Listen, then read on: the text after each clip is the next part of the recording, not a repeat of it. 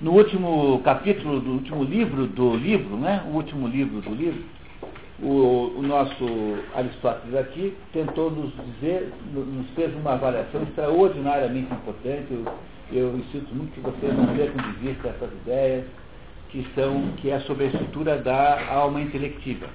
Então, lembrando apenas muito da, da, rapidamente, a alma é dividida em três partes, uma, uma chamada, uh, chamada vegetativa, que não tem nada, não serve para nada, quer dizer, não se pode fazer nada com ela, porque ela é automática e mais ou menos implícita na própria existência da vida.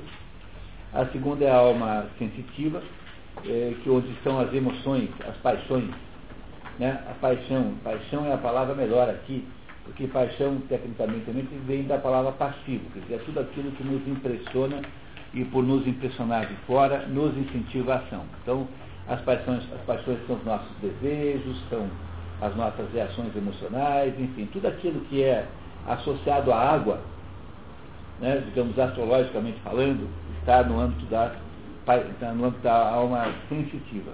A alma que sente tudo aquilo associado às emoções físicas, frio, calor, enfim. Tudo aquilo que você sofre como fisicamente ou emocionalmente está nessa alma sensitiva. Nós não devemos deixar que essa alma controle a nossa existência, porque é, nós compartilhamos essa alma com os animais. E o, o, seu, o, seu, cachorro tem uma vida emocional plena. O seu cachorro sente felicidade quando você chega em casa, ou não, né? Mas, né, né? Porque teve acasos claríssimos disso. Por exemplo, o, a, o, o gato do João Gilberto se suicidou. Aquele gato que caiu do prédio em Salvador disse que não foi é, acidente, foi suicídio mesmo. Né? Não é isso? Quer dizer, pode ser imaginado. que o, ca, o cachorro do, do Henry Ford também se matou, pulou embaixo de um carro. O cachorro do Henry Ford. Porque ele, ele essas pessoas né, devem ter dificuldades imensas em manter animais felizes.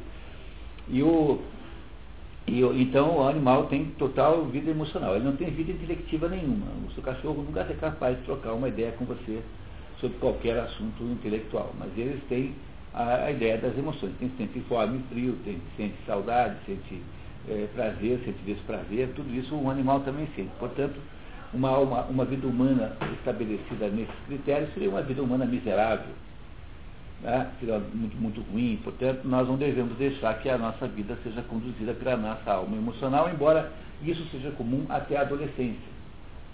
Os adolescentes estão num momento mais crítico, em que a sua vida é conduzida pelas suas emoções. E essa é a razão pela qual você não deve pedir conselho adolescente, porque eles têm uma vida emocional muito intensa, e porque têm a vida emocional muito intensa, tendem a ser egocêntricos. Para um adolescente, a, a, o mundo está mais ou menos em torno dos seus interesses, desejos e, e, e, e visões. Né? É natural que seja assim. Não, não estranhe sofrer assim, porque é, é natural. E aí, por último, a alma intelectiva, que é a alma onde está sediada a razão, e esta razão tem, é, uma das suas funções dessa alma intelectiva é controlar a alma sensitiva. Então há um pedaço da nossa razão chamada sabedoria prática, ou fronesis, ou frônesis, que é o pedaço da alma intelectual que é, faz com que você pense melhor antes de deixar a alma intelectiva à solta. E além dessa frônesis, há também uma sabedoria prática, né, completamente prática, no sentido de saber fazer as coisas. Existe uma outra sabedoria que é a inteligência, que em grego fala nous, que é a capacidade de perceber a verdade. Há uma, outro pedaço, outra função dessa alma intelectiva, que é a, que é a episteme, que é a capacidade de demonstrar uma determinada conclusão. E há, finalmente, a sofia, que é a associação entre episteme e mais nous. Isso dá a sofia. E com, esse, com, com isso, Aristóteles mais ou menos termina de nos falar sobre a alma intelectiva. Ele não fará mais considerações no livro sobre a alma intelectiva, mas ele voltará agora à alma sensitiva, lembrando sempre que isso que nós estamos lendo não é um livro editado por alguém que se preocupou em fazer um livro é, dentro dos critérios de clareza, etc., mas são anotações de aula de alunos de Aristóteles, uh, sabe-se Deus quem mais andou aí se metendo nisso, né? Quer dizer, veja, o texto original é muito diferente do que nós estamos lendo, porque aqui o tradutor faz alguma paráfrase. Mas o texto original é extremamente truncado e quando você vê uma tradução próxima do original, você tem aquela sensação de frases mal, mal construídas, que é aquela que deu o livro da política, que foi, que foi usado em janeiro. Dizer, essa tradução aqui é muito mais plástica do que aquela outra. Se você for pegar do Mar da Gama Cura, é muito mais plástica ainda. Então, é, é, é preciso entender que, embora a paráfrase torne o texto mais fácil, é claro que a paráfrase implica sempre em alguma liberalidade, às vezes até excessiva. É por isso que a gente deve ler esses livros com duas ou três traduções simultaneamente, que é como eu tenho feito com vocês, eu leio, estou sempre comparando o Edson Bini com o Mário da Gama Curi e com o W. D. Eh, Ruff, que é o tradutor, eh, digamos, na língua inglesa, a tradução oficial na língua inglesa, oficial não no sentido de que seja oficial mesmo, mas naquela tradução que é considerada a tradução preferencial, a, a gente chamaria assim, né, o, o, o para usar uma palavra empresarial, o benchmark das traduções do, da ética nicômica, da ética nicoma, né, porque ele não traduziu todo Aristóteles. E, é, e agora Aristóteles entra no capítulo 7, que é, que é chamado aqui de livro 7, nos contando um pouquinho sobre outras características eh, associadas ao comportamento humano, já que esse livro aqui é um livro sobre o comportamento humano. Quando ele escreve o livro da alma, que era uma das possibilidades da gente estudar aqui, ele não está escrevendo um livro, a da alma é psicologia de Aristóteles, ele não está escrevendo um livro de comportamento, escrevendo um livro científico. Ele está descrevendo isso que eu descrevi agora com muito mais detalhamento, com muito mais sutileza e tal. Então, acaba aqui a filosofia moral de Aristóteles. Se você quer saber o que Aristóteles pensava sobre a conduta humana, sobre o comportamento humano, é ler esse livro aqui. E a aula que nós temos hoje aqui, que é a aula número 7 aqui do livro, é muito importante, porque nos ajuda a compreender aspectos é, mais detalhados do como é que a gente deve se portar na vida. Então, se vocês estão uh, aí, então, preparados, podemos começar? Alguém tem alguma dúvida até agora? Dúvidas, comentários, considerações? Não? Então, tem mais uma ainda, tá? Essa não é a última. Ah, vocês chegaram um pouquinho depois, já estão prontos os certificados. Já tem certificados, tá? Já pega a patrícia depois. Tá Veja bem que fraude que ela parte montou, né? Uma super fraude, porque como que você sabe quem que vai vir na última aula? Né? Tá vendo? É uma fraude horrível. É. Tá, estou vendo. Pois é, pai, você tem, olha aqui, ó, pai, missão para você, copiar três vezes o livro. Quando estava no, no, colégio, tinha que fazer essa cópia. Fazer cópia quando alguém fazia uma coisa errada. Só que era sempre, como era sempre o mesmo negócio de copiar, que era o Juca Pirana, nós criamos o banco de cópia. Assim, todo mundo copiava um pouquinho e ia casando. Aí quando alguém levava a, a, castigo, né? Daí ia lá e sacava do banco de cópia. Só que aí, provando que crédito fácil é errado, né? O que, que fazia os moleques? Assim, senhor dizia, 20 linhas, 24 páginas para a próxima semana. Disse, só? 30! E 30, só 30. Quebraram o banco. Está vendo como não adianta fazer crédito fácil, como isso não funciona? então tá bom.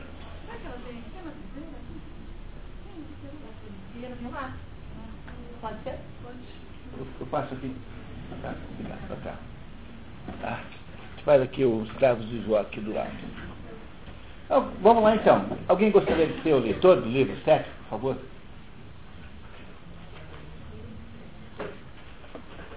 Roseli, muito bem, voluntário, vamos lá. Instauremos agora um recomeço torno do assunto, estabelecendo os destaques morais a serem limitados não de três o vício, desligamento, intemperança e a bestialidade. Então, então vamos lá. Então, para começar bem o nosso negócio, tem aqui já um esquema aristotélico número 11, que vai nos ajudar a entender um pouco melhor o que, que ele tá, entende por cada coisa dessa. Por favor, Mônica, gentileza. Ensina, por favor. Então, só um minutinho, é, só um minutinho para a gente poder. Oi, tudo bom? Só um minutinho para a gente dar uma olhadinha antes de começar. Continuar?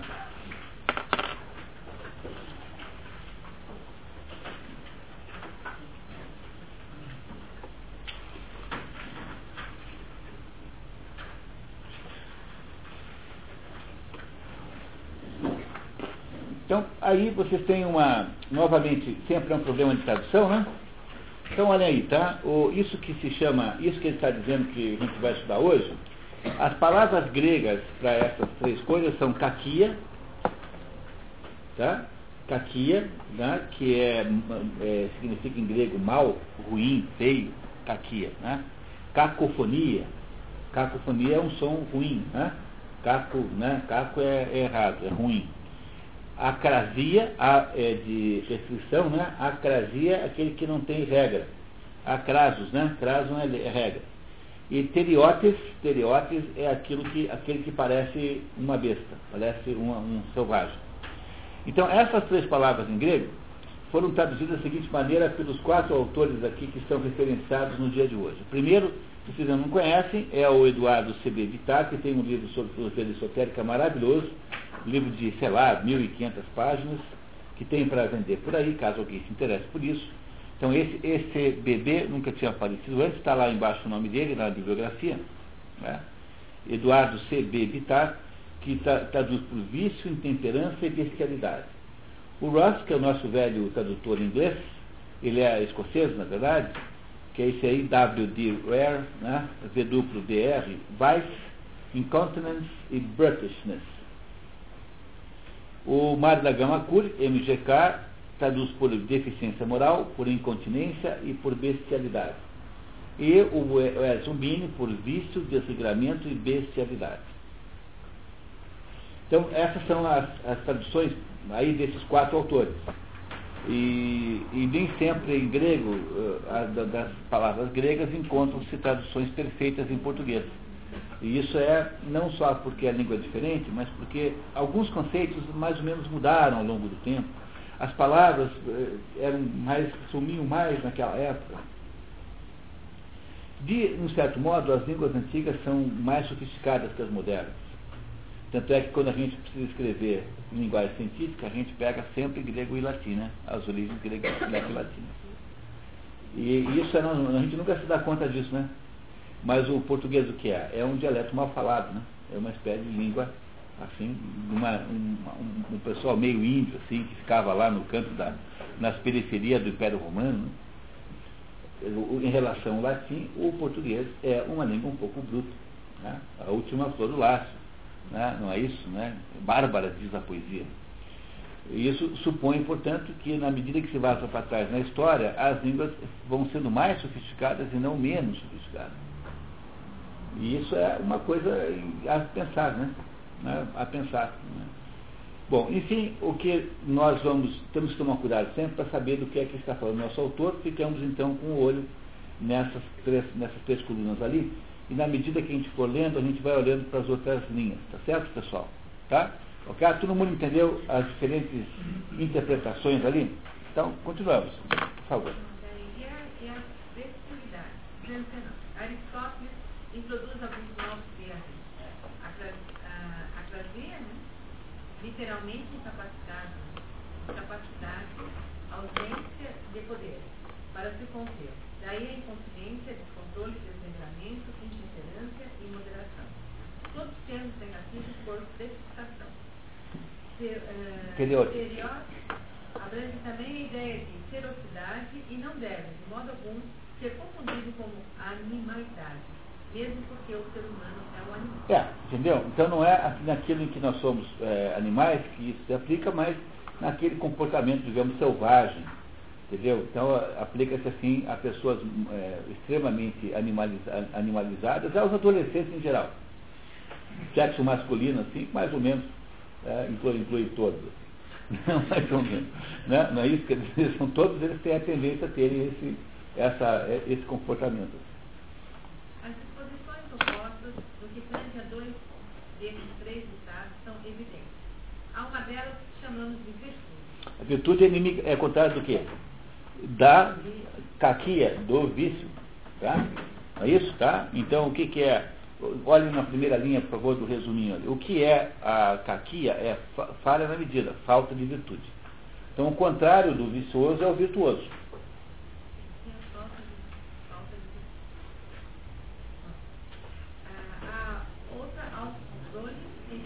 É, o contrário da acrasia é temperança, é autocontrole. Sempre traduzindo do jeito, né? Eu lembro, lembrando que as traduções são sempre meio tortas, assim. Como oposto da bestialidade, será mais adequado empregar a expressão virtude sobre humana, ou virtude numa escala heróica ou divina, como Homero apresentou Príamo, referindo-se a Heitor em vista de seu, uh, de seu valor excepcional a saber. Nem parecia ser ele, o filho de um homem mortal, mas de um Deus. É, esse é o Heitor. Né? O Heitor é a personagem mais extraordinária da Ilíada. Eu prefiro o Heitor a todos, porque o Aquiles é, afinal de contas, um sujeito com poderes excepcionais, né? ele, não é, ele é invulnerável. Mas o Heitor não, o Heitor, coitado, que tem que resolver o problema que o irmão dele, aquele metrosexual metido do padre, arrumou lá sequestrando a tal da Helena. Né? E, e, o, e, o, e o Heitor é apresentado por primo, o pai dele, como sendo um sujeito tão excepcional e tão nobre que não parece humano. Quer dizer, o, o, os seres humanos podem imitar os deuses e imitar as feras. Então você tem sempre essa opção. É, para o cristianismo, isso é facilmente compreensível para um cristão, né, quando você lembra sempre naquela, naquele contraste que há entre o firmamento de luz e o abismo de trevas. Você pode ir na direção de qualquer um dos dois.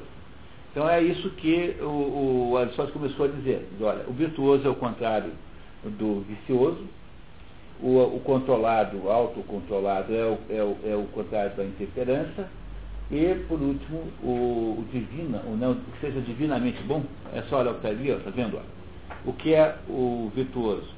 Não, o que é a caquia, né? Falha na medida, falha na virtude. É, embaixo, posição, o homem virtuoso procura o meio, enquanto o vicioso delibera pelo vício. Depois a gente vai, a gente depois vai entender bem o que quer dizer isso, né? Não é isso? Então, o, o que é a acrasia? Falta de deliberação ou deliberação baseada em conhecimento precário, dócil. Depois a gente entende o que é isso. E o que, que é o teleotes? É aquele que é o excesso de vício ou extravasamento dos limites da natureza. Da natureza humana, né? Tá certo? Da natureza humana. Então, o sujeito que se comporta assim, fora, então, alguém que come como um porco, está num, no, dentro desse critério. É, compreendemos? Então, o, o, o, grau mais grave de, de obesidade chama-se suinismo. Então, o momento, né, o grau mais grave sim, de obesidade é quando a pessoa mais ou menos transformou-se simbolicamente num porco. Tá? Então, há, há aí uma, uma degradação da natureza humana a um aspecto animal.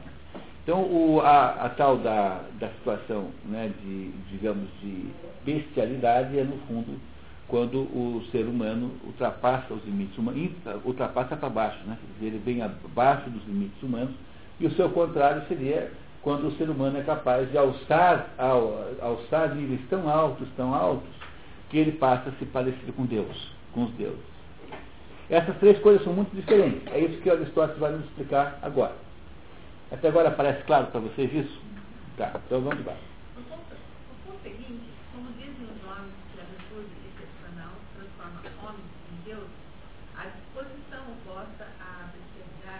Será claramente alguma qualidade mais do que humana, posto que não há isso que chamamos de virtude no que se refere a um Deus, tanto quanto não existe vício ou virtude, no que se refere a uma fé. É, quer dizer, quando a gente diz que o sujeito parece um Deus, que todo parece um Deus e que fulano parece um porco, então os porcos não estão submetidos a critérios morais. Então um porco quando come assim de maneira um pouco assim, deselegante, isso não deve ser jamais considerado um defeito, falta de educação. Né? Porque os animais não estão submetidos a critérios morais e os, deuses também não estão. Então é sempre mais ou menos por é, analogia, digamos, analogia literária que você faz isso. A qualidade do divina é algo mais especial do que a. E a qualidade de mal especial é, um, é de um tipo distinto do É, quer dizer, não são tipos de vícios porque a qualidade de alguém que é divino é mais do que uma qualidade, é, tanto é que não pode ser, é, na verdade, elogiado, porque Deus não, não deve ser elogiado por ser Deus, ele é Deus em si próprio, não é uma coisa que envolva mérito. E da mesma forma que a bestialidade aqui também não é um vício, não é um vício, é, no fundo, alguma coisa mais grave do que um vício, mas grave no sentido de que é pior do que um vício, quer dizer, alguma coisa fora do controle da pessoa que o tem. Mas vamos esperar que ele vai nos explicar tudo com calma. E como é raro para um homem, é, e como é raro para um homem ser no sentido de essa palavra comumente empregada pelo lacedemônio, como um termo de suma admiração aplicada a alguém. Lacedemônios são os espartanos, né? Tá? Espartanos. Também é raro haver um caráter especial entre os seres humanos, o qual é encontrado mais frequentemente entre os bárbaros. É, aí já vai um pouco de, de, de imperialismo grego, né? Então, bárbaro para um grego é todo mundo que mora ali naquelas regiões assim selvagens, tanto da Ásia quanto da África. Então, é o que nós chamaríamos hoje de terceiro mundo, alguma coisa assim, parecida com isso. A gente usa a mesma coisa, não precisamos nem falar assim. Quando você ouve dizer que na África tem lá aquele hábito de, de, de extirpar o clítoris das, das crianças, você acha que um, um ato bárbaro. Então é isso que ele está falando, tá? Quer dizer, quem, quem é capaz de atos bárbaros não são os gregos, são pessoas que têm um outro jeito de ser, a sua natureza é diferente, enfim, é assim. Depois, quando chegar na hora, ele vai explicar melhor. Então, os atos bárbaros são, não são dignos de ressalva moral, em última análise, porque como é que você pode ir lá reclamar? Você pode dizer assim, ó, olha, é o seguinte, nós invadimos aqui, nós mandamos aqui, e esse negócio vai parar agora. Ah, mas a religião, não interessa a religião, pronto, não pode mais. Bom, isso é como sempre se fez, né? Tá? É assim que chama-se imperialismo, e isso aconteceu toda vez que duas culturas se encontraram no mundo. Nós aqui somos apenas o resultante do imperialismo romano de dois mil anos. Então chegou lá um dia dos romanos lá e em Portugal, digamos, supondo né, que nós tenhamos aqui alguma vinculação portuguesa, é, chegaram lá os romanos e disseram que aquele jeito de fazer não podia, que agora era do jeito deles, pronto.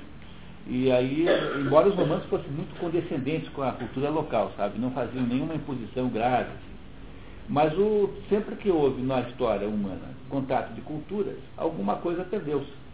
Não é possível haver civilização sem algum atrito e sem algum desastre. Sempre tem. Então uma coisa é essa, né? E a outra coisa é a gente achar que aquilo que eles, que eles fazem lá é normal. E para nós, a, o ato, esses atos religiosos aí, são, são atos bárbaros. Nós não admitimos isso no nosso sistema de valores. Tá? Achamos que isso está errado. Mas não achamos que possa estar errado. Está errado com o nosso sistema, não é isso? Mas a gente os, os, os submete ao nosso sistema como alguém puxa um cavalo da baia 1 para a baia 2 ele faz assim, basicamente. É claro que sempre tentou se cristianizar as pessoas também, que era uma maneira de tentar uh, dizer até porque não podia. Mas na prática faz a base da violência mesmo. Mas sim. Então, continuamos. A propósito, deve ser acrescentado que alguns casos também ocorrem como resultado de doença ou associado do processo de desenvolvimento. Alguns casos de bestialidade, tá? Bestialidade no mundo moderno é chamado. Bestialidade é um, um, uma perversão sexual que consiste em transar com animais. Isso chama-se bestialidade, mas o sentido que Aristóteles está aqui não é nesse sentido sexual apenas, embora isso também seja um tipo de bestialidade. É no sentido muito mais amplo de todo comportamento que parece do animal e não é humano. Né? Então, essa, esses, esses sentidos é, é, comer carne humana, por exemplo, canibalismo não é um ato, não é uma perversão sexual, né? No entanto, é um tipo de bestialidade, de acordo com Aristóteles. Então, cuidado com a bestialidade aqui, que ela excede esse contexto sexual. Às vezes, também usamos o termo bestial para descrever o, o, o próprio, relativamente a um grau excepcional de um bicho. É, essa expressão, portanto, também é complicada, porque o próprio é, é exprimir o opróbrio significa é, nomear, né, para é, estabelecer o que é, de, denominar. Então, o, só entender que bestial em Portugal significa uma coisa muito boa. Né, em português de Portugal. Até que tem uma frase genial lá, quando eles estão em dúvida sobre alguma pessoa, assim, tem, estão é, intrigados com uma pessoa que parece às vezes inteligente, às vezes não parece, eles dizem assim, ó, não se sabe se é uma besta ou se é bestial. Que é uma expressão genial, né? Né? Não se sabe se é uma besta ou é bestial, um ao contrário do outro. Então, bestial isso pode ser bom, tá? Mas a natureza da disposição bestial terá que ser abordada mais tarde e já tratando do É, tratou, vício da- trataram do vício quando? Logo no início do livro, quando passou cinco capítulos nos dizendo que o vício é você pecar por excesso ou pecar por, eh, por falta do quê? Da, da justa medida. Então isso que ele chama de vício, ele já estudou quando ele estudou as virtudes. Lembra a virtude do justo meio? Então como o vício é o contrário da virtude, ele já gastou metade do livro para explicar o, o vício, porque o vício é o contrário da virtude. Então, se, se a virtude está no justo meio, o vício está em qualquer uma das duas pontas, ou no excesso ou na falta. Claro para vocês isso, né? Ninguém duvida disso, né? Então ele já explicou o vício. Ele não vai gastar muito tempo com vício nesse capítulo, não. Cabe-nos, entretanto, abordar o desregramento e a indolência, ou efemina, efemin, efeminamente, efeminamento. Tá? 221. Aristóteles, de resto, os antigos gregos em geral associam a preguiça e a constituição física franzina à sexualidade feminina. Viram que injustiça? É. É, Esse negócio de preguiça é invenção do Edson Bini, né? Ah, Agora, que a constituição física feminina é, ela é considerada como tal, né, digamos mais fraca, hoje também é assim. E também o autocontrole e a atenção. Nenhuma dessas duas classes de caráter deve, eh, deve ser concebida como idêntica à virtude ou ao vício, e tampouco como diferente dele quanto ao. Muito bem, então nesse momento aqui, tenho que parar um minutinho para a gente entender esse negócio que ele acabou de falar, que é muito importante, que é o conceito de predicáveis do, do, do, do, do Aristóteles. Cristina, por favor. Se você quiser passar ali. Ah, você tem uma coisa aí?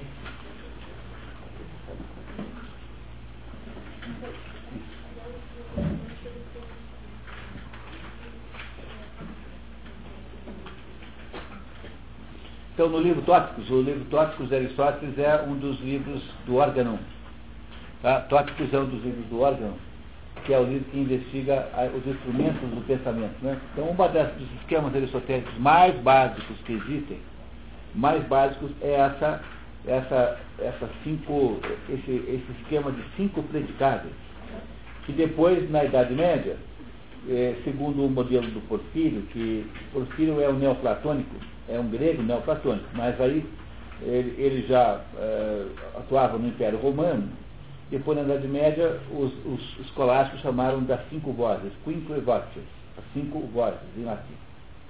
Então, o que é que que é está escrito aí? Que de alguma coisa pode falar sempre cinco coisas. Primeira coisa é a seguinte, parte da é um gênero para Aristóteles, parte da essência que é comum a entes de diversas espécies diferentes. Ah, por exemplo, o Porfírio define assim, aquilo a que a espécie se submete.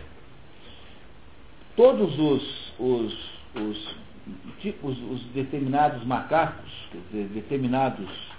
Eu, talvez eu não sei bem, porque essas coisas eu não entendo bem, sabe, de macacos, mas estou supondo que todos os macacos pertencem ao mesmo gênero. Mesmo que seja um macaco grandão e um mico desse tamanho. Então, um mico desse tamanho e um gorila grandão são ambos macacos.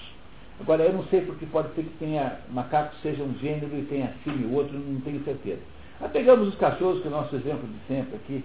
Quer dizer, todos os cachorros que são, que são indivíduos diferentes, todas as raças, digamos assim, são pertencentes a um gênero geral, porque há uma espécie de cachorridade que unifica todos. Do mesmo modo que todos os macacos têm macaquidade, todas as xícaras têm chicaridade, portanto, tudo aquilo se unifica de alguma maneira.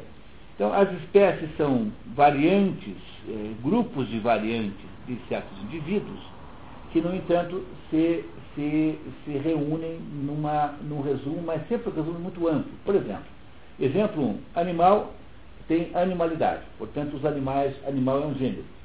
Mas quando você pega uma, uma máquina de escrever, então já não é mais animal, trata-se de uma máquina. Então o gênero daquele objeto é máquina. Não é isso? No entanto, as máquinas todas são diferentes entre si, porque há máquinas que voam como aviões e há máquinas que fazem café como cafeteiras. E há máquinas que torram pão como as torradeiras e há máquinas que fazem é, uh, trabalham uma, uh, superfícies metálicas como as planas. Não é isso? Ou de madeira, enfim. Portanto, cada tipo, cada, cada, cada, as máquinas se subdividem no que? Em espécies diferentes.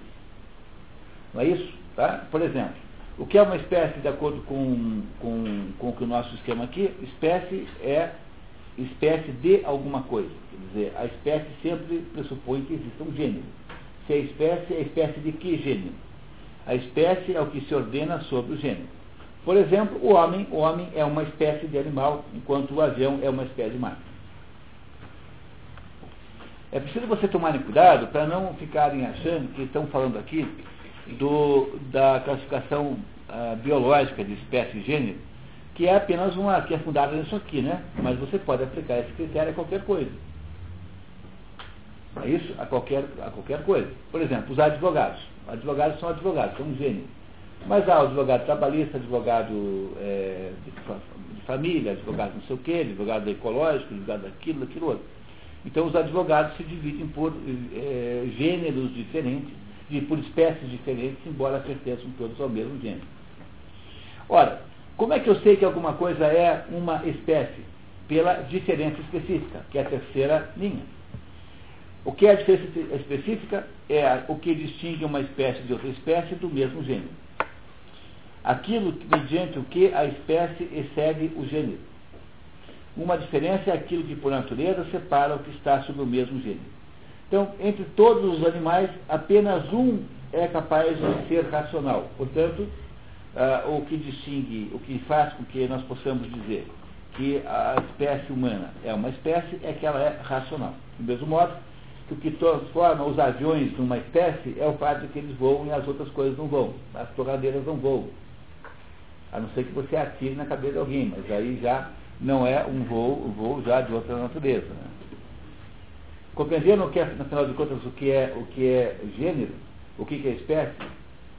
Então, gênero menos gênero mais espécie, gênero mais diferença é igual a espécie. A espécie é um tipo daquele gênero que se caracteriza por uma diferença que só ela tem. Nenhum outro ser é racional entre os animais. Portanto, o nosso, por ser a única espécie, o único grupo que é assim, pode ser chamado de espécie uh, uh, humana. E os aviões são uma espécie de máquina, porque eles têm uma característica que os diferencia dos outros, portanto, diferença específica. O que, que é o próprio? No entanto, também existem características em cada um dos, eh, das espécies que só elas têm, embora não sejam suficientemente fortes para definir a própria espécie. Então, o que, é o próprio? É a característica que só pertence à espécie. Daí diz Aristóteles assim: alguma coisa que não indica a essência de alguma coisa, mas só pertence àquela coisa. Então, diz o exemplo de Aristóteles: capacidade de rir, de aprender gramática. Então, só o ser humano dá risada. Os outros animais não dão risada, não riem. Papagaio também não dá risada. Eles parecem que estão dando risada, mas estão apenas imitando um som. Tá? Então só os seres humanos dão risada.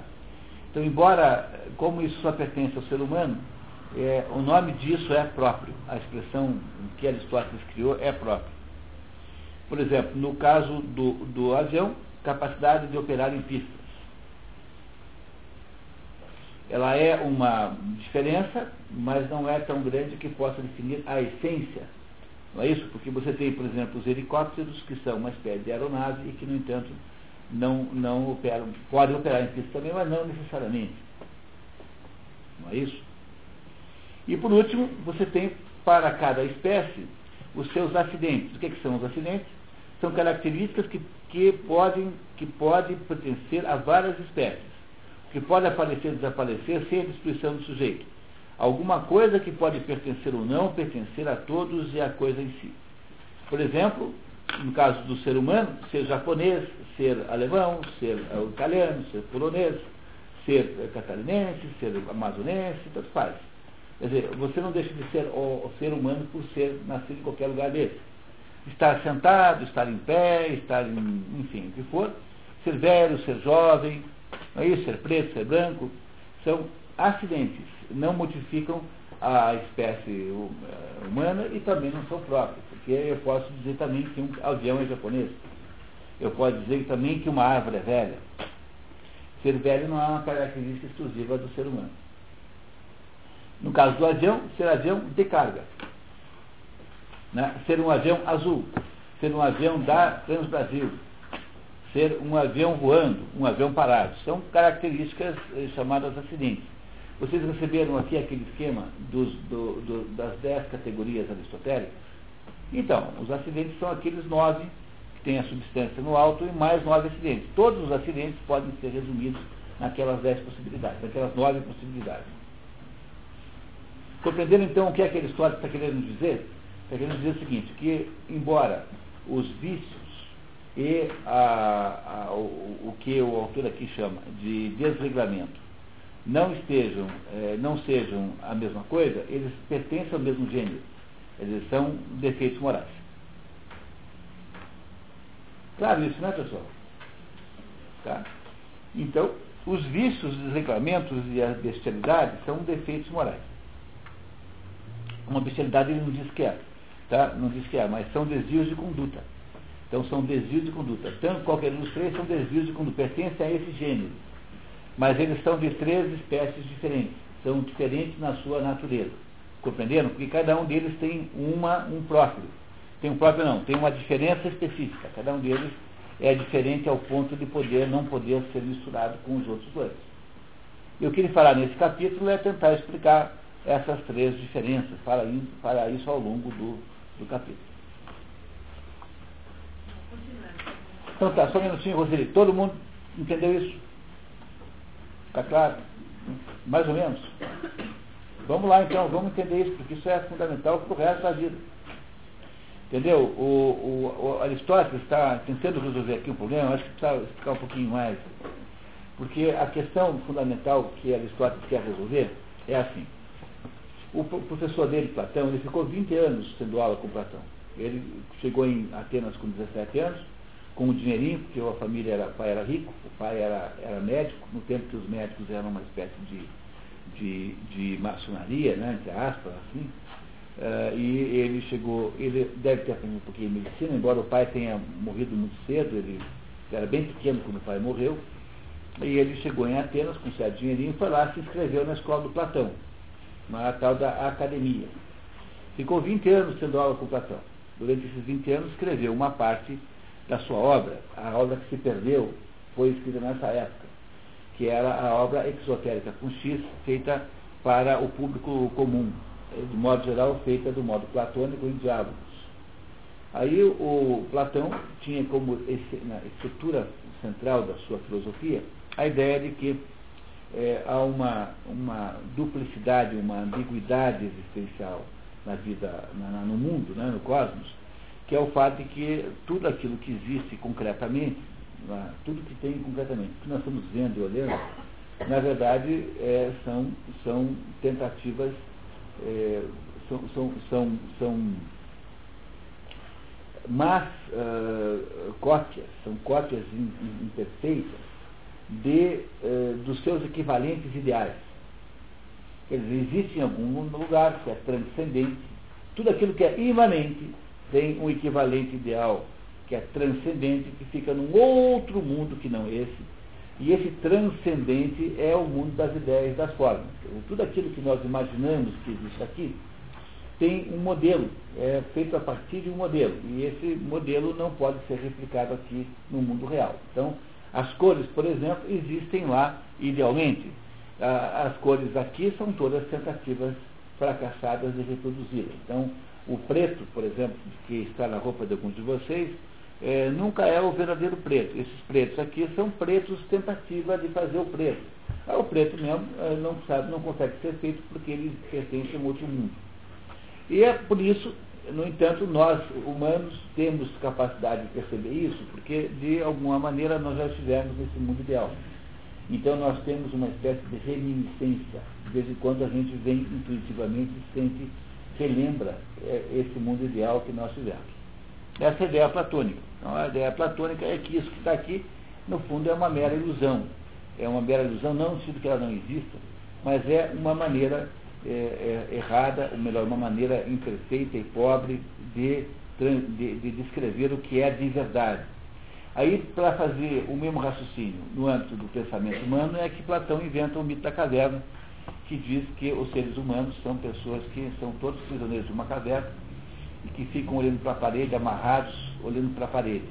E aí atrás dessa, dessa gente amarrada tem uma fogueira, e entre a fogueira e essa gente que não pode olhar para trás, então a, a, o mundo vai, passam pessoas e coisas, e elas ao passarem têm a sua imagem projetada na parede à frente dos, dos acorrentados. E os acorrentados acham que a realidade são aquelas sombras. Quando na verdade a realidade não é aquela, mas não conseguem ver porque eles estão prisioneiros ali. A não ser que alguém consiga se desvencilhar e escapar da caverna. Então, o sujeito que escapa da caverna, ele vai lá para fora, primeiro ele não enxerga bem porque é muito claro, depois ele vai ir, vai indo e vai voltando e vai contando para aqueles que ficaram como é que o mundo é de verdade. E esse que faz isso é o filósofo. Compreendendo essa ideia?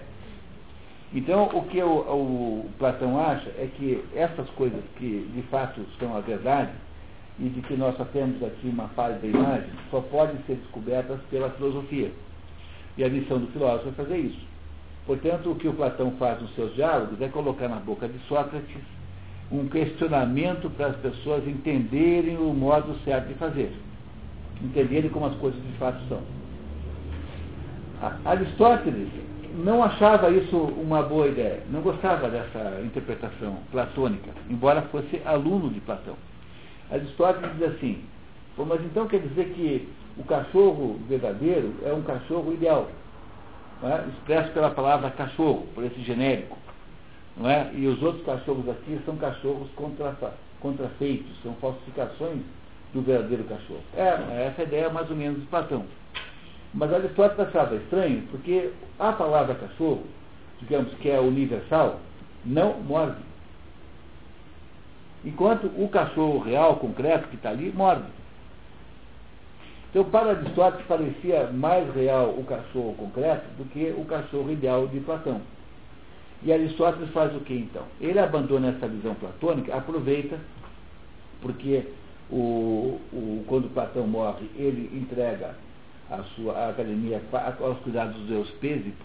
Euspésipo era um sobrinho de Platão e era um sujeito muito medíocre. E Aristóteles fica também aborrecido, porque afinal, se alguém tinha direito de continuar aquilo, era ele.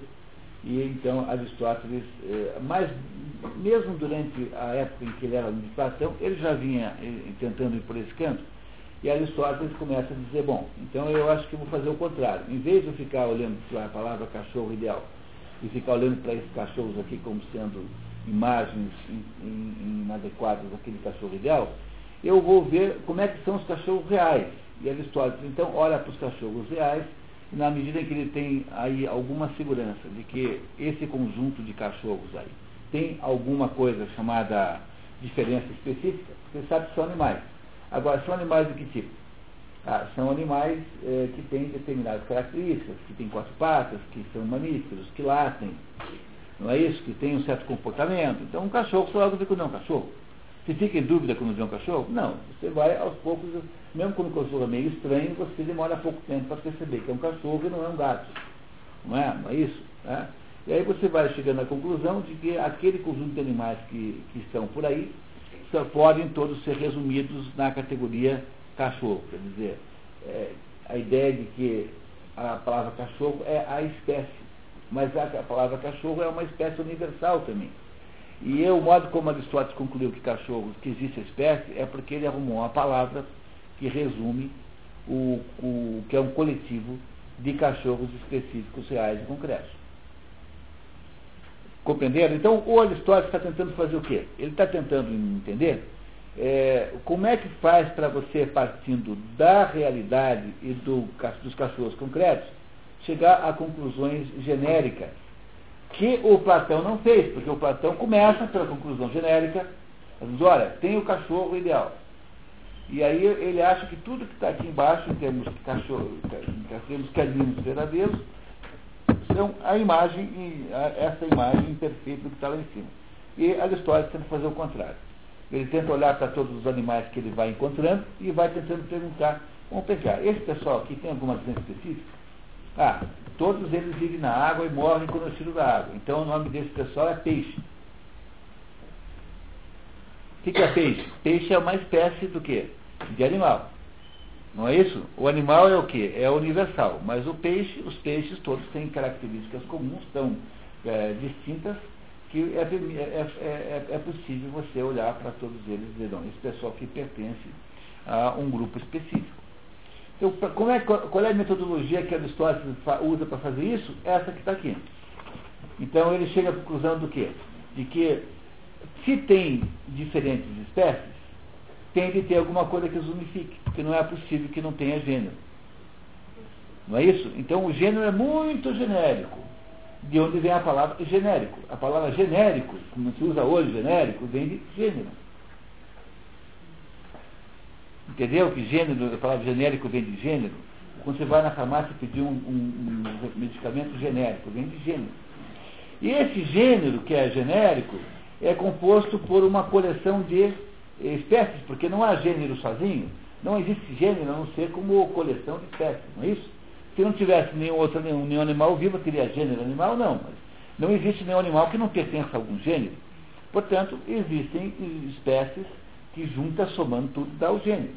E como é que essas, por que, que essas espécies existem? Ah, porque elas têm alguma coisa que as diferencia das outras, elas têm essa diferença específica. Essa expressão toda aqui é toda aristotélica. Olha, mas também há coisas nessas, nos indivíduos dessas espécies que, embora não sejam tão fortes para estabelecer uma diferença específica, são suficientemente fortes para serem próprios dessa espécie. Por isso são os próprios. E, no entanto, existem outras coisas que eles têm que podem ser compartilhadas com outras espécies. Por exemplo, ser azul. Bom, azul pode ter um pássaro azul, pode ter um automóvel azul, pode ter um casaco azul, enfim, azul é uma característica acidental, ela não estabelece espécie nenhuma, portanto ela não é uma diferença específica e também ela não é própria de nenhuma delas. Isso significa que ser azul, em princípio, não modifica a essência da espécie, ou seja, ser azul não estabelece é, uma espécie nova. Entenderam isso agora? Então olha como ficou fácil agora. O homem é um animal é o gênero. Ele, a sua espécie é homem. Ele, qual é a sua específica? Racional. Pode ter outras também, tá? Não é apenas essa. Ele, tem, ele é capaz de rir. Isso é próprio do homem, e apenas do homem. E por último, ele pode ser, é um japonês. Isso é, não é próprio do homem. Pode ser japonês como pode não ser. Portanto, é apenas um acidente e não é, um, não é uma característica específica. Ele descarta totalmente a ideia do ideal do Platão? Pois é, esse que é o problema central, porque aí o, o Werner Jäger, que é um extraordinário de um pesquisador alemão, escreveu um livro chamado Aristóteles, em alemão, né, com esse nome escrito em alemão, e o Werner diz assim, olha, que o, o, o, o Aristóteles começa com começa com, com platônica, platonicamente, começa então no início da sua carreira, né, a, como aluno de Platão, e pensando em ideais, e lentamente ele vai descendo, indo na direção, digamos, do, do, do mundo positivo, aquilo que é concreto. E, e, aí então o Werner Jäger eh, deixa entender nesse livro, que é um livro famosíssimo, que o Aristóteles, de, com, em vez de ser, deixa de ser um, começa como metafísico, como Platão, e acaba então como um pesquisador positivista, como seria qualquer sujeito na universidade moderna, o que é uma calúnia gigantesca. Não é uma calúnia, porque o Werner Jäger é um gênio, né? É um sujeito genial, mas não é que seja uma calúnia, mas é uma má compreensão enorme do que Aristóteles representa, porque o que Aristóteles não está querendo é fazer isso, ele está querendo partir do outro lado. É como dois sujeitos que estão numa ilha e decidem cada um ir para um lado e encontrar do outro lado. No fundo, a diferença dos dois é apenas essa. Você não consegue ser uh, ao mesmo tempo, você não consegue ser uma coisa ou outra. Por quê? Porque dizer que você é platônico e defender que só existem essas coisas concretas, essas coisas abstratas, chamadas modelos ideais, é inviável. Por quê? Porque se, se, são ideais, como é que elas podem existir na prática? Como é, haveria a categoria cachorro se não existissem cachorros concretos? Não, porque a cachorridade só pode existir como soma da natureza de todos os cachorros que existem. Como é que daria pra, como é que eu saberia que existe a cachorridade? Por exemplo, existe alguma, alguma é, columbicidade em algum lugar entre os animais?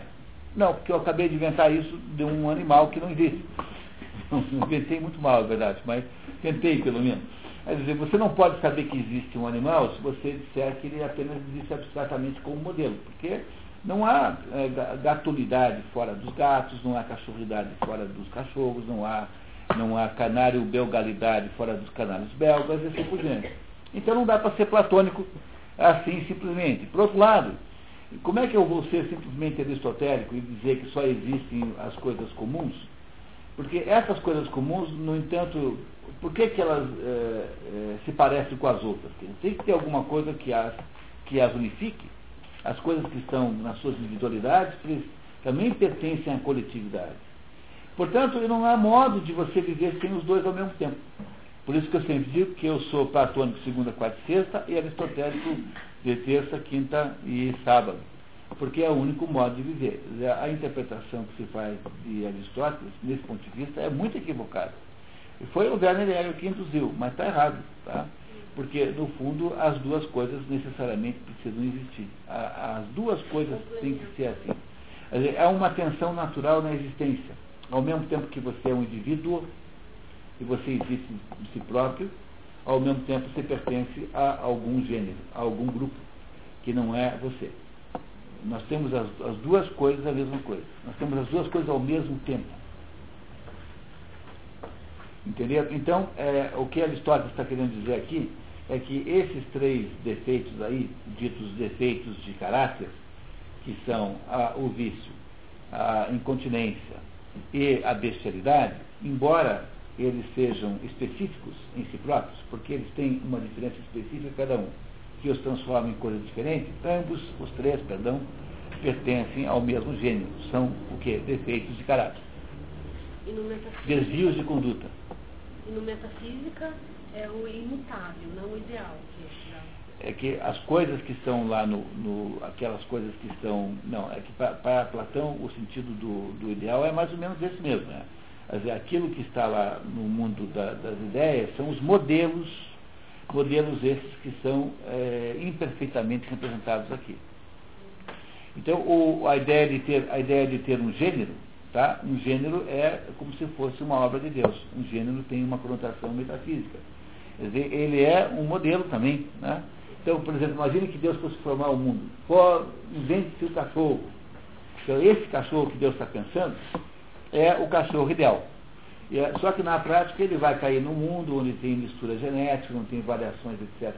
Os genes não se, não se transmitem de modo perfeito, de modo que vai havendo, vai ter gente um dia que vai achar que o cachorro não está bom, que tem que juntar um com o outro e fazer uma outra raça. Não é isso? Todos os cachorros que existem as raças são todas elas artificiais, todas elas feitas pelo homem, que acha que o cachorro, como está assim, não está bom e tem que fazer um cachorro diferente.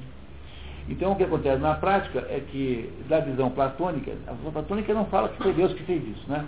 Isso que depois vira Santo Agostinho. Diz assim, não, está certo, as formas são aquilo que estava na mente de Deus no dia que Deus inventou o mundo. Deus pensou no cachorro, pronto. Então, isso que Deus pensou é a forma ideal do cachorro. Como é que eu posso imaginar, portanto, que isso não exista? Tem que existir. Mas, ao mesmo tempo, isso não existe apenas sozinho, isso existe materialmente, concretamente. Eu só tenho a forma ideal se essa forma tivesse transformado no quê? Em cachorros verdadeiros, concretos, aqueles que eu posso pegar no colo, que mordem, entendeu? que tem pulgas. Esses cachorros são os cachorros de verdade. Então, o problema aí é que tanto um quanto o outro estão falando mais ou menos da mesma ilha, só que olhando para cada um por um, por um lado da praia, né? Um vai para um lado, vai para o outro, no, lá na frente desse encontro. Ficou mais, ficou mais claro agora, cara? Tá, então tá bom. Então continuamos, por favor.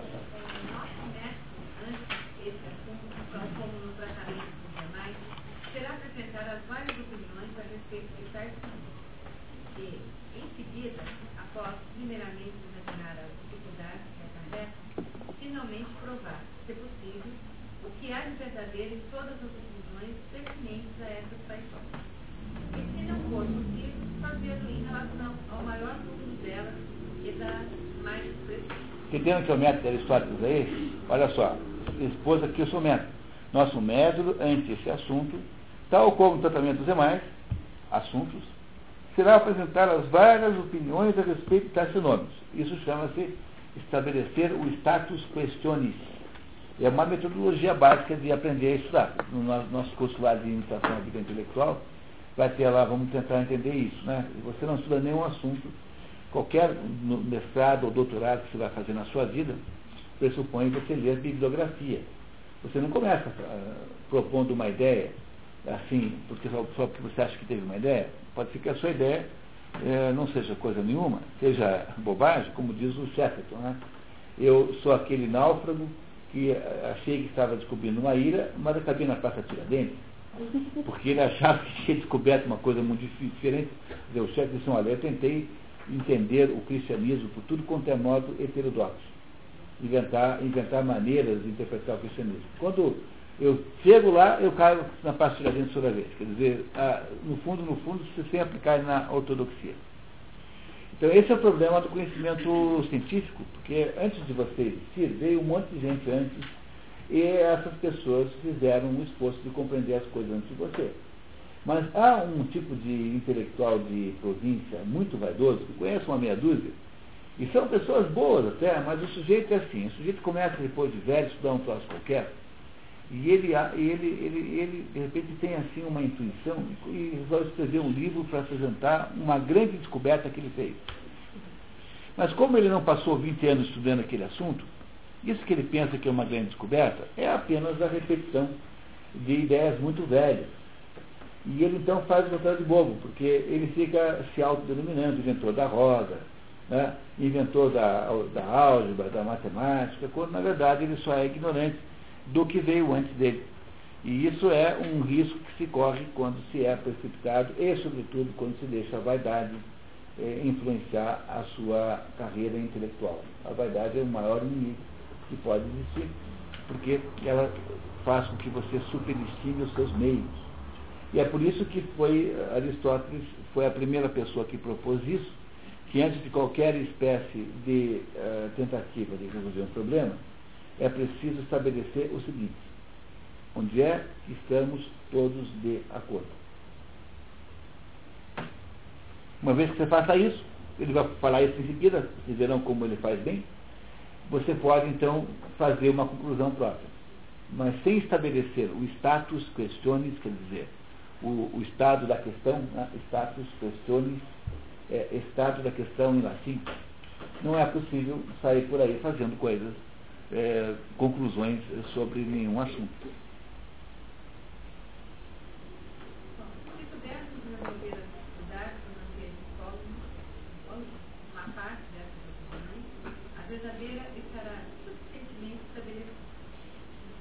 Então, ele diz que vai manter uma parte das opiniões reinantes, quer dizer, ele vai escolher e vai chegar a conclusões a partir disso. Olha, as seguintes opiniões são se ele fosse um acadêmico moderno, ele poderia lá, depois de cada opinião, quem foi o autor, com letra maiúscula, que disse aquilo, entendeu? Mas claro que ele não tem, ele, ele, ele, não, ele, não, ele não está preocupado com o CNPq, com CAP, sei quem, entendeu? A BIM é BNT, ele, ele, ele não está querendo fazer um trabalho acadêmico, ele está fazendo um trabalho da época dele. Então ele não cita os, os autores. E às vezes ele também não sabe, porque não tem biblioteca naquela época, é outro mundo, né? Lembre que nós estamos aí a 2.400 e alguma coisa anos antes é, né, da, da, nossa época. Bom, primeiro, que o, que o autocontrole e a firmeza são disposições boas e louváveis e que o desregramento e a indolência são más e censuráveis. 2. Que o indivíduo autocontrolado é aquele que se conforma aos resultados de seus cálculos, ao passo que o desregado é aquele que não hesita em abandonar a conclusão que alcançou. 3.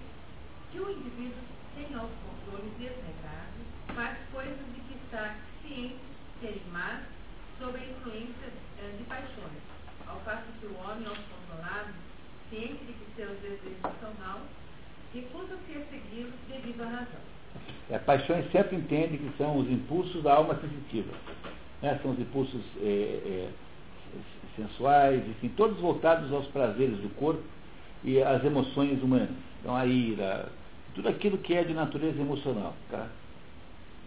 O homem moderado é sempre autocontrolado e firme, mas que a recíproca, entretanto, seja invariavelmente verdadeira, alguns negam, enquanto outros afirmam. Esses últimos identificam o desregrado com o moderado ou imoderado e estes com aquele indiscriminadamente, ao passo que os primeiros veem distinções entre eles. Sim, às vezes é declarado que o indivíduo prudente não é capaz de ser desregrado. Às vezes que alguns indivíduos prudentes e ingeniosos são desregrados. Seis, outro sim, faz referência referência aos homens como desregrados na ira e na busca da honra e do bem.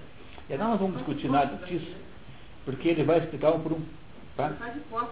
Não são hipóteses, são, são é, opiniões reinantes sobre esse assunto. Ele, ele, não é autor dessas hipóteses. Dizem, olha, dizem sobre esse assunto o seguinte. Aí uma foi lá um filósofo pré-socrático, outra foi alguém do tempo dele, outra foi Platão, outra foi Sócrates pela boca de Platão, outra ele não sabe bem. Quer dizer, ele está fazendo aqui aquilo que nós fazemos hoje, que dê mais ou menos o, o levantamento bibliográfico, né? quando você vai escrever um livro. Então você vai escrever um livro sobre qualquer coisa lá. Vamos lá, um livro sobre plantação de magnólias. Então você vai perguntar quem é que plantou magnólias. Como é que eu faço para fazer o, esses estudos aí das expedições pelo mundo da cultura? Eu tenho um formulário esse formulário eh, tem uma lista de todas as, uh, as, fontes de, as fontes de referência que eu tenho uh, na minha biblioteca. E a Patrícia vai sempre atualizando o formulário. Então, antes de fazer qualquer estudo, eu vou dizer, bom, o que é que eu tenho aqui na minha biblioteca de referência que fala, por exemplo, sobre o, esse, esse livro agora, né, Traição dos Intelectuais de Sábado. Então, eu olho um por um olho por um, pesquiso um por um, por um, por um, e preencho um formulário. Está até por aqui, depois eu até mostro para vocês, se vocês quiserem é, ver como é que é na prática. Depois que eu consigo, depois que eu consigo saber tudo que eu tenho em casa, aí, é, porque os, as fontes de referência são genéricas, né? Então, depois que eu sei mais ou menos, ó, tá aqui, ó, mapa de referências bibliográficas. Cada livro é, gera um documento desse aqui. Aí depois que tem as referências, eh, digamos, digamos, genéricas, gerais, aí tem as referências específicas.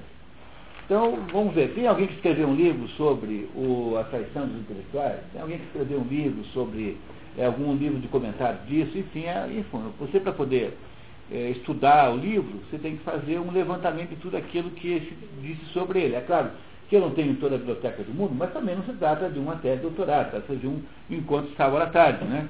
Não dá para a gente também imaginar um trabalho exaustivo para fazer, demorar 10 anos para fazer cada livro. Então, eu imagino que vocês compreendam que quando há uma tese de doutorado, você fica dois anos fazendo isso, três anos, quatro anos, cinco anos.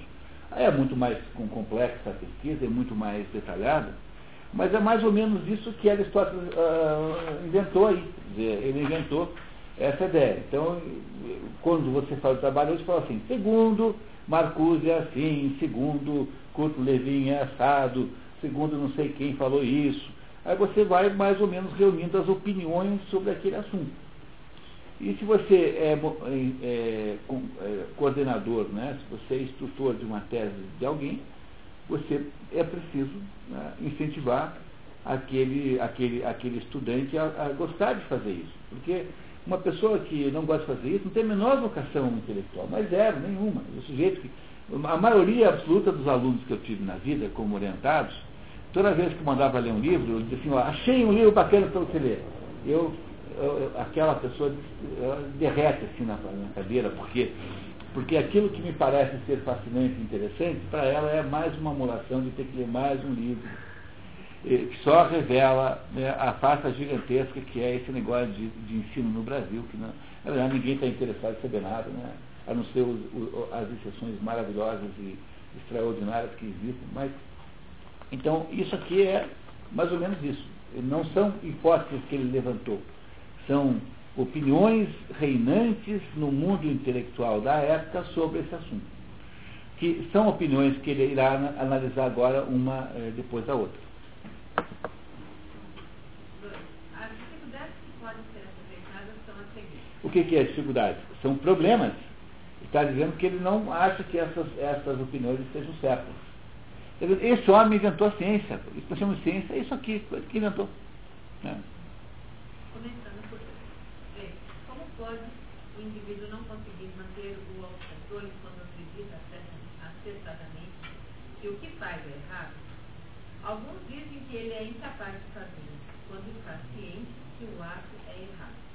Uma vez que, como sustenta Sócrates, seria estranho, descendo, se descendo um homem descendo um homem conhecimento, alguma outra coisa sobrepujasse esse conhecimento e o arrastasse como um escravo.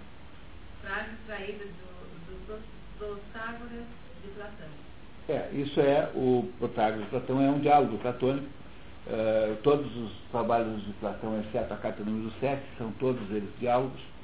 E então, nos diálogos platônicos, quem conduz as reuniões e, em princípio, é, estabelece ah, o que está certo, né, que é o aferidor da sabedoria, é Sócrates. É, é, claro que nós não sabemos quantos, quantos, quantos daqueles Sócrates são ele mesmo, quantos são Platão. Então, quando os diálogos são mais velhos, são mais socráticos, e depois, mais tarde, vão ficando platônicos. Isso só não acontece no último livro, chamado Leis, em que o diálogo é feito com um estrangeiro, conduzido por um estrangeiro, que é Platão mesmo. Então, o único diálogo em que é, Sócrates não é o centro da conversa é Leis, o último. Os outros todos é Sócrates a centro da conversa. Sócrates não escreveu nenhuma linha. Você sabe, Sócrates é, é, é um professor de classe, não, não é um, um, intelectual com, que escrevia nada. Não há nenhuma linha escrita por Sócrates. Não é que se perdeu, não escreveu nada. Mas, então, o que Sócrates dizia é o seguinte, como é que pode alguém que sabe o que está certo fazer errado? O, o, o, Platão, concordando com Sócrates, diz assim, verdade conhecida é verdade obedecida. Era uma frase platônica que ele não cita aqui. Mas é a mesma ideia. Verdade conhecida é verdade obedecida. Então, como pode, na, diz Sócrates, assim, um sujeito que sabe que não é para puxar o rabo do gato, fazê-lo? E a desconfiança é porque há para certas pessoas um prazer excepcional numa coisa dessa. Né? Deve ser por isso, né? Não é isso? Tá? Deve ser essa a explicação provável. Mas vamos ver o que, que como é que ele continua argumentando. Foi efeito, só costumava combater completamente tal opinião. Ou seja, a de que, sabendo alguém o que é certo, faz errado. Entretanto, é preciso entender precisamente o que Sócrates quer dizer com conhecimento. Ver, entre outros, os diálogos, os diálogos Protágoras e Texto de Platão em diálogo, em diálogo, em clássico é. Edipo, é essa editora aqui que publicou também os diálogos, né? Então aqui ele está referenciando é, Protágoras, Teeteto, e, né, que são os dois diálogos onde acontece, onde aparece a opinião de Sócrates sobre isso, levando em conta sempre que, por exemplo, Teeteto, que é um diálogo tardio, provavelmente já é a opinião de Platão mesmo. Platão é que está falando, e põe na boca de Sócrates, não na, na boca dele. Tá? É isso, ele não se põe lá como autor. Muito bem. Então, sugerindo que não existe isso que chamamos de desregramento, visto que ninguém, segundo ele, age contra o que é melhor na crença de, de que o que faz é mal, mas somente através da ignorância. É, só que diz assim, olha, só quem age mal, age porque tem ignorância do bem. E nenhuma outra circunstância. Essa é a opinião de Sócrates. Não sei se está certo, nem ele sabe. Ele está aqui levando, levantando dificuldades. Muito bem, continuamos. Ora, é evidente que essa teoria está em desacordo com os próprios de modo que devemos investigar mais rigorosamente o ocorre. É, porque há pessoas que de fato sabem que é mal e mesmo assim o praticam. Portanto, deve ter alguma coisa estranha aqui que Sócrates não percebeu. Né? Se a falta de autocontrole é causada pela ignorância, é preciso investigar de que tipo de ignorância se trata, pois está claro que o homem que não consegue ter autocontrole não considera a ação certa antes de se tornar presa da influência da paixão. Mas alguns pensadores aceitam a doutrina sob uma nova forma alterada. Admitem que nada é mais poderoso do que o conhecimento, mas não admitem que ninguém haja contra o que lhes pareceu ser o melhor procedimento. E, por conseguinte, sustentam que o homem desregrado, ao sucumbir às tentações do prazer, não possui conhecimento, mas apenas opinião. É, opinião é doxa, né? Lembra? Doxa, né?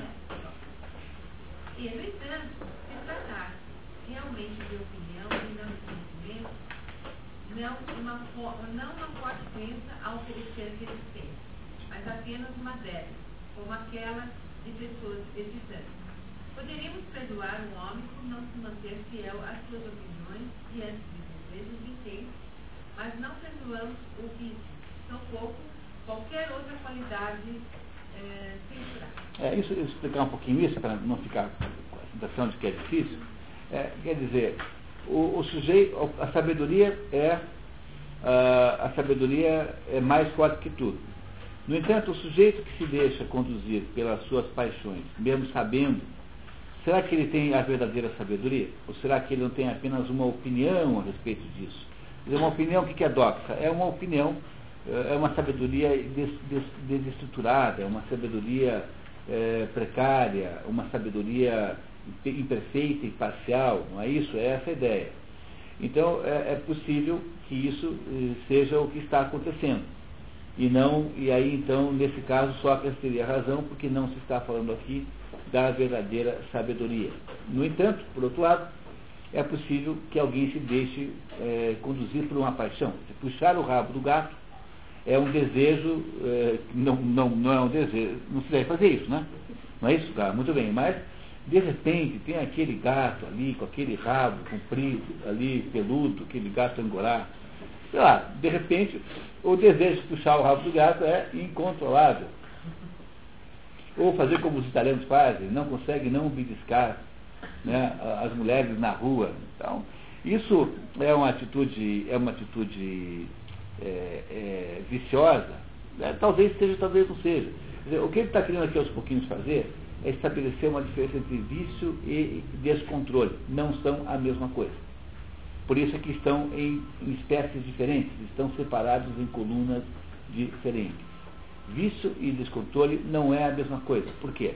Porque o vício tem um aspecto deliberado. Você decide fazer daquele jeito que parece a você que desse jeito é melhor. Você escolhe o mal é, de modo, de modo, de modo é, decidido, de modo, em, é, de modo em conteste. No entanto, o sujeito descontrolado é aquele sujeito que não consegue resistir a uma certa paixão. Essa é a diferença essencial dos dois.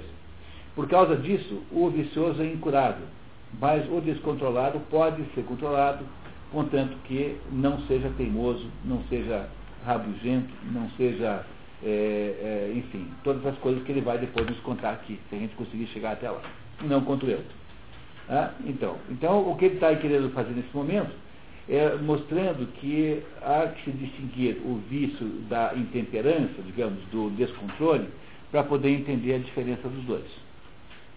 Entenderam a diferença? Olha aqui, um sujeito sai de casa armado para praticar assaltos relâmpagos. Esse sujeito é um vicioso, ele escolheu uma vida de crime. Aí o outro troço é o sujeito que tem uma briga de trânsito e eh, mata alguém porque ficou com muita raiva de um outro fulano. São coisas iguais? Não, não são coisas iguais. Ambos são defeitos de caráter. Mas o primeiro não tem cura e o segundo tem. O segundo jeito tem, porque você pode fazer a pessoa meditar sobre a sua, as ações. É essa é a história de Hércules, que depois eu posso até contar um pouquinho